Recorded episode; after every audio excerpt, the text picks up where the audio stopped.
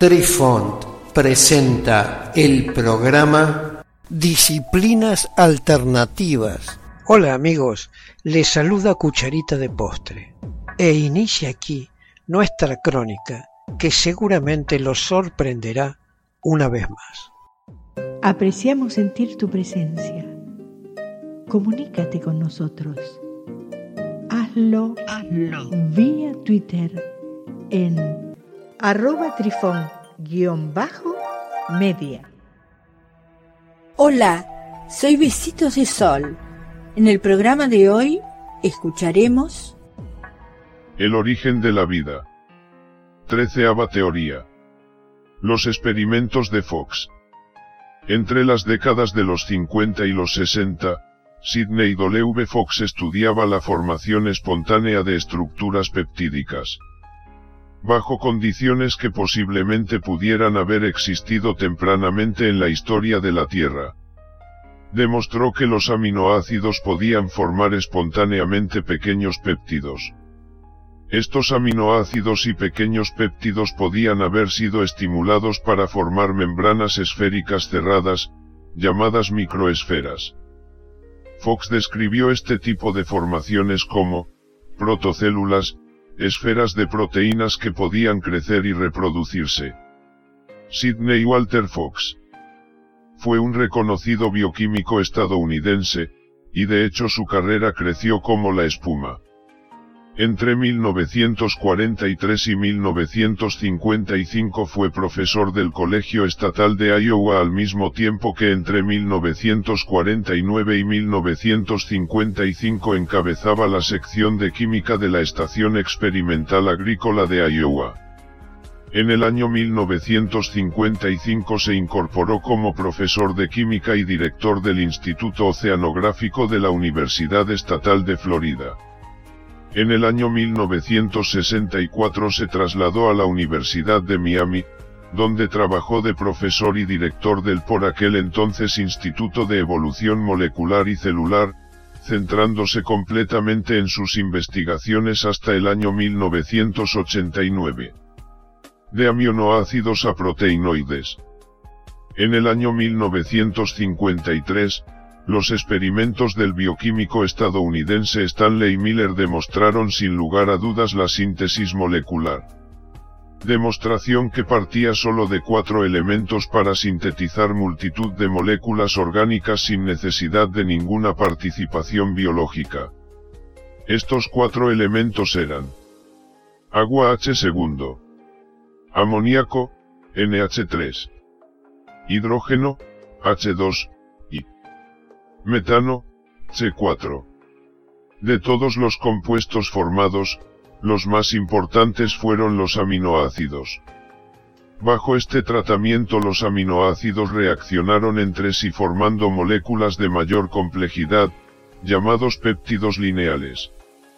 Es decir, cadenas de aminoácidos ligados entre sí mediante enlaces peptídicos, el mismísimo enlace que mantiene unida la proteína de proteinoides a microesferas de Fox. Si intentáramos conservar proteinoides, podríamos utilizar dos vías. A largo plazo una opción para conservarlos es la liofilización. A corto plazo lo más fácil es guardarlos en el frigorífico. En cualquiera de los dos casos, cuando intentemos rehidratar los proteinoides de nuevo, con agua fría, tendremos un nuevo salto estructural. Ahora los proteinoides reaccionarán aglomerándose entre sí originando un nuevo tipo de estructura, mucho más grande, mucho más compleja. Se las llama, microesferas de Fox, también conocidas como microesferas de proteinoides o protocélulas. Glosario de términos. Sidney W. Fox. Fue un bioquímico responsable de los descubrimientos sobre los orígenes de la vida. Fox exploró la síntesis de aminoácidos a partir de moléculas inorgánicas. ¿Qué era la síntesis de proteicos aminoácidos y polímeros de aminoácidos llamados proteinoides a partir de moléculas inorgánicas y energía térmica. Y creó lo que él creía que era el primer protocélulas fuera de proteinoides y agua. Péptidos lineales. Los péptidos son de aminoácidos enlazados por enlaces químicos de tipo amídico a los que se denomina enlace peptídico. Así pues, para formar péptidos los aminoácidos se van enlazando entre sí formando cadenas de longitud y secuencia variable. El origen de la vida. 14 teoría. Los experimentos de Joan Oro.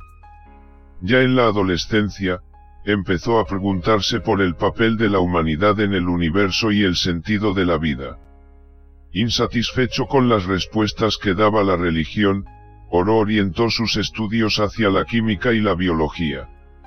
En 1955 ingresó en la Universidad de Houston, de la cual fue catedrático desde 1963, donde fundó y dirigió el Departamento de Ciencias Bioquímicas y Biofísicas.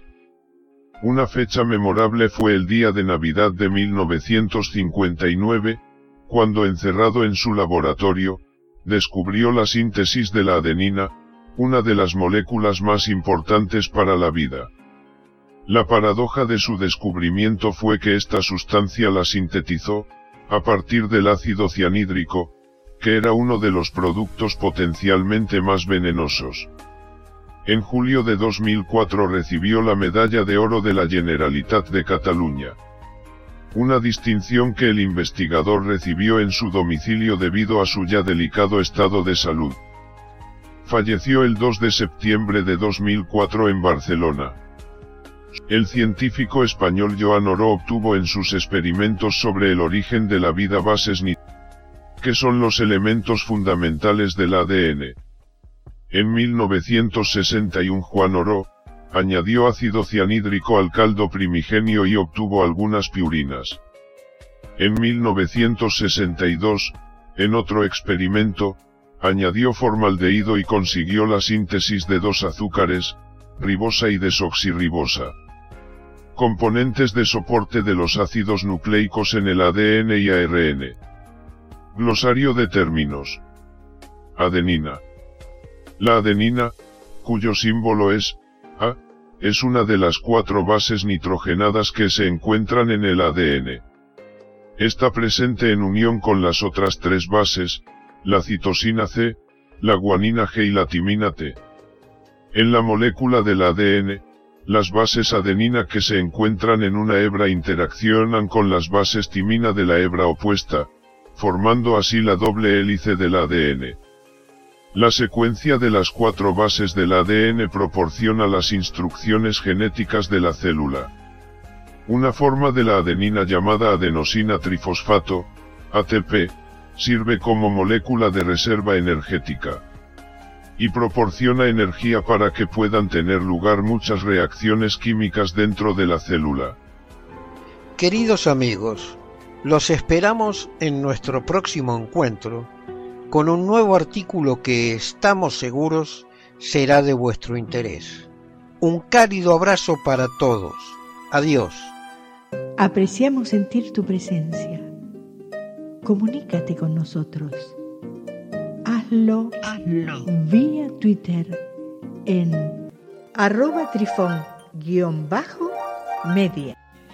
Este episodio lo encuentras en Anchor, Spotify y en tus plataformas favoritas. Hasta siempre amigos. Besitos de sol y cucharita de postre les dicen gracias por pensar.